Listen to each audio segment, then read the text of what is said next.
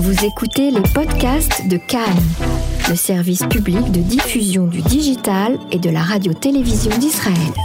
Bonjour Francis Khalifa.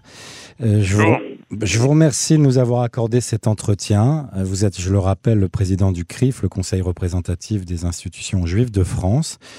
Vous êtes euh, pris au cœur d'une polémique depuis vendredi dernier. Cette polémique fait suite à la publication d'un billet de Jean-Luc Mélenchon sur son blog qui critiquait l'attitude et le comportement de Jérémy Corbyn, conséquence de sa défaite selon lui aux élections britanniques face à Boris euh, Johnson. Attitude jugée faible euh, par Jean-Luc Mélenchon car soumise à certains réseaux d'influence dont notamment la communauté juive britannique et le Likoud, parti politique israélien. Mais surtout, il fait référence à vous, au CRIF, dans ce billet. À ceux qui n'ont pas eu la chance de lire ou d'entendre ces quelques mots sympathiques, je vous cite un extrait des plus croustillants. Le voici, retraite à point, Europe allemande et néolibérale, capitalisme vert, génuflexion devant les ukas arrogantes des communautaristes du CRIF, c'est non et non et c'est non. Personnellement, sur Twitter et par l'intermédiaire du CRIF, dans un communiqué, vous avez réagi rapidement. Francis, vous pouvez, vous pouvez partager et partager à nos auditeurs le contenu de votre réaction bah écoutez, c'est très simple, c'est que les propos de Jean-Luc Mélenchon euh, appartiennent euh, au lexique antisémite d'avant-guerre. Euh, il suffit de les, réentendre, de les relire pour voir combien ça nous rappelle, les, années, 30, les années 30 et, ces propos sont des propos euh, inadmissibles, nauséabonds, sont les propos d'un homme politique qui est, complètement à la dérive et qui est surtout omnibulé par le buzz médiatique. Ah, donc il reprend donc toute la rhétorique euh, vichiste du complot juif. Et donc, euh, ce que, le constat que je fais, c'est que euh, Jean-Luc Mélenchon euh, est dans une dérive extrême droitière. Et cette dérive dans laquelle il s'installe actuellement et qui montre l'évolution de sa pensée d'ailleurs, nous fait penser à, à, à, la dérive fasciste de l'ancien député communiste Jacques Doriot dans les années 30, qui est passé du communisme au fascisme. Pour, pour, pour vous, il, il prend exactement la même direction ben là, euh, par ces propos-là, oui, il s'installe, il s'installe dans le personnage. Euh, donc, euh, euh, en plus, j'ai le souvenir de ce, de ce Jean-Luc Mélenchon. Je vais vous dire, c'est d'autant plus grave à mes yeux que, que cet homme prétend euh, accéder au pouvoir suprême et en se présentant à la, aux élections pour la présidence de la République en France.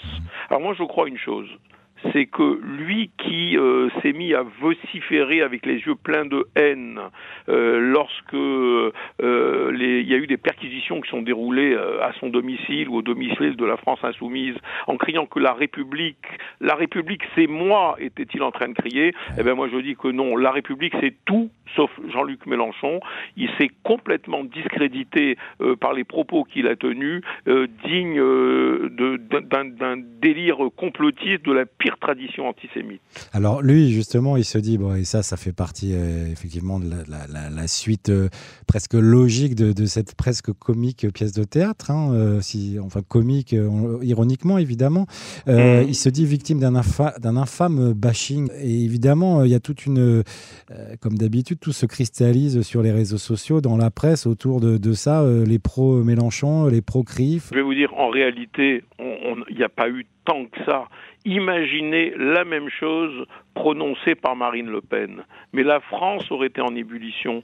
Et ce que je regrette, moi, ce que je regrette, c'est que bien sûr, nous avons eu des, des, des, des réactions euh, d'hommes politiques, de ministres, des réactions fortes ouais. du ministre de l'Intérieur, du ministre de l'Éducation nationale. Mais ce que je regrette, c'est que ce soit pas la France entière qui réagit, parce que c'est inadmissible que l'on puisse tenir ce, tel propos lorsque justement on est un responsable politique qui se dit républicain. Non, euh, Jean-Luc Mélenchon n'est pas un républicain, en tout cas il n'est plus un républicain, il s'est mis en marge de la République et par ses propos il s'est totalement disqualifié. Et alors justement, euh, euh, Jean-Luc Mélenchon et le CRIF, c'est déjà une longue histoire d'amour, hein, il me semble, c'est pas, pas la première fois que... Oui, mais. Jean-Luc Mélenchon se, se sert aujourd'hui euh, euh, du CRIF lorsqu'il veut attaquer les Juifs de France. Comme bien évidemment c'est compliqué d'attaquer les Juifs de France, comme c'était compliqué d'être ouvertement antisémite, donc on était antisioniste. Eh ben, Jean-Luc Mélenchon, lorsqu'il veut attaquer les Juifs de France, il attaque le CRIF. Mhm. Et c'est et c'est et c'est une une rhétorique qu'il a depuis depuis un moment déjà. Donc nous le savons. D'autant plus qu'il nous accuse de communautarisme. Alors je suis, je suis vraiment très très étonné qu'il n'ait pas un mot sur le, le communautarisme de ses amis du CCIF ou sur les listes communautaristes islamiques qui vont être mises en place aux prochaines élections, celles de l'Union des démocrates musulmans français. On voit bien que derrière tout ça, il y a aussi de la part euh, de, de Jean-Luc Mélenchon un objectif électoraliste et que les déclarations euh, fortes qu'il fait comme ça sont destinées à, à nourrir une partie de son électorat des banlieues, cet électorat musulman qui pratique euh, celui, pas l'ensemble des musulmans, mais celui euh, qui pratique justement cet antisémitisme que nous connaissons dans les banlieues, et c'est à eux qu'il s'adresse quand il attaque le CRIF, et quand à travers le CRIF, il attaque la communauté juive de France. Alors, alors justement, par rapport à cette, euh, par rapport à cette thématique de l'antisionisme glissant vers l'antisémitisme, ou qui ne serait, selon la loi, depuis peu, qu'une version d'un antisémitisme, on va dire renouvelé, qui en a fait un délit pénal, est-ce que vous n'avez pas peur que ça ait un effet inverse, justement? Non, alors déjà, je crois qu'il faut rétablir les choses. Euh, ce n'est pas une loi. il n'y a pas de délit aujourd'hui euh, qui pénalise l'antisionisme. Il y a eu, il y a eu seulement une résolution qui a été votée à l'Assemblée nationale, résolution qui adopte la définition de l'antisémitisme telle qu'elle est euh, donnée par l'IHRA. Mhm. C'est ça la réalité. Donc on n'est pas aujourd'hui dans la pénalisation de l'antisionisme, bien que moi je pense, je pense que nous devrions arriver à cela parce que nous voyons bien aujourd'hui que l'antisionisme n'est rien d'autre que la volonté de destruction de l'État d'Israël, la volonté de disparition de l'État d'Israël, c'est la délégitimation de l'État d'Israël. Et je crois qu'il ne faut pas confondre une opinion politique, il ne faut pas confondre la critique légitime de la politique menée par tel ou tel gouvernement avec l'antisionisme. Parce que autant l'antisionisme, avant la création de l'État d'Israël, était une idée politique, et ceux qui disent que, que cette idée politique a même été combattue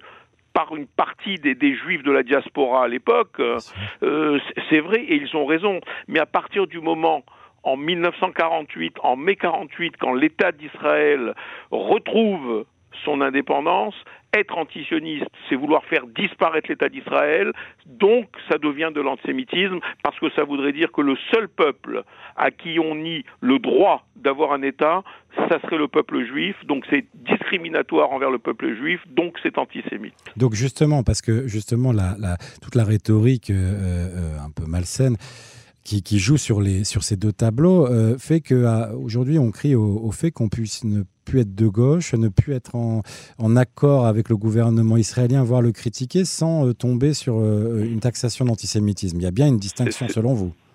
Mais bien sûr, c'est complètement ridicule et on le voit bien. On le voit bien en Israël euh, combien euh, la critique politique s'exprime en toute liberté et on le voit aussi à travers le monde où la critique du gouvernement israélien s'exprime en toute liberté mmh. et il n'y a jamais eu, il n'y a jamais eu de contestation possible pour vouloir interdire cette critique du gouvernement israélien. Non, ce qui est, ce qui est, ce qui est quelque chose qui est inadmissible, c'est qu'on se serve de l'antisionisme pour attaquer les juifs mhm. pour attaquer ou pour exprimer la haine de l'État d'Israël. Oui, ça c'est de l'antisémitisme et je vous en ai fait la démonstration. Je vous en ai fait la démonstration juste avant. Et est-ce qu'il y a des moyens mis en place aujourd'hui par le CRIF justement qui euh, qui s'adaptent à, à, ce type de discours qui dit là ah, on ne peut plus être antisioniste sans être antisémite? Est-ce qu'aujourd'hui il y a tout un il y a, il y a, un lexique, il y a de la communication, il y a, il y a des, il y a des choses.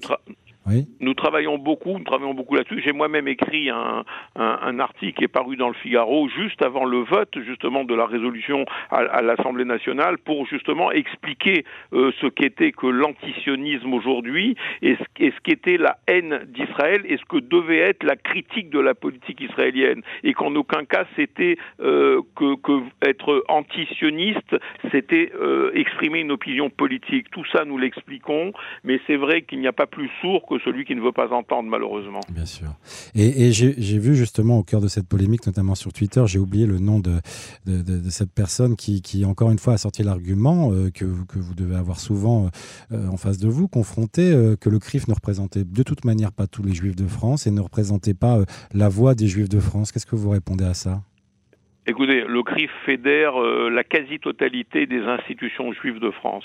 Maintenant, euh, s'il est quelques individus euh, qui souhaitent ou qui, ne veulent pas être représentés par le CRIF, libre à eux. Le CRIF n'a pas la prétention de, de, représenter les gens qui ne veulent pas être représentés par le CRIF. Mais la réalité, c'est que le CRIF représente la quasi-totalité des juifs de France qui, qui sont, qui, sont dans, qui travaillent dans les associations juives qui sont en France et dans toutes les associations, quelles qu'elles soient, qu'elles soient religieuses, qu'elles soient sociales, qu'elles soient politiques, euh, qu'elles soient euh, de, de charité, qu'elles soient scolaires, qu'elles soient éducatives, qu'elles soient culturelles, cultuelles, qu'elles soient euh, libérales au niveau religieux ou qu'elles soient orthodoxes au niveau religieux, puisque nous avons la quasi-totalité du spectre communautaire juif qui est fédéré par le CRIF. Alors il y a sûrement un, deux, trois, dix, peut-être cent une centaine d'individus qui ne se sentent pas représentés par le CRIF, mais c'est des gens qui, vivent en dehors de toute façon euh, de, la, communauté juive. Et libre à eux d'être représentés par qui, par qui ils veulent. Euh, comment vous faites le distinguo au CRIF pour, on va dire, scinder euh, un attachement euh, lié à Israël en tant qu'État et un attachement euh, lié à une politique, celle du gouvernement, que vous soyez pour, contre ou que ça, ça ne soit, ça n'entre pas en jeu en fait dans le dans la considération du CRIF. Comment vous expliquez ça à vos à vos bah, détracteurs c'est très très simple à expliquer, c'est que le CRIF ne fait pas de politique politicienne, ni en France, ni en Israël. Le CRIF n'appartient à aucun parti parce que justement, il fédère en son sein des gens qui sont complètement différents et qui appartiennent eux-mêmes à des partis complètement différents. Et, aussi bien euh, en ce qui concerne la politique israélienne. Donc ça veut dire que la mission du CRIF et la responsabilité du CRIF par rapport à Israël, c'est de militer pour la sécurité de l'État d'Israël et surtout pour sa légitimité. Voilà, voilà où, se, où se pose notre combat aujourd'hui. Il n'est pas un combat politique politicien, il est un combat euh, qui a trait à la sécurité et à la légitimité de l'État d'Israël. Et sur ce terrain-là, nous avons aussi beaucoup à faire, je vous rassure. Francis, avant de, clôturer cet entretien, je voudrais euh, juste vous poser une question. Euh, voilà, j'ai beaucoup d'amis juifs, mais je suis profondément contre Israël. Vous réagissez comment quand on vous dit ça?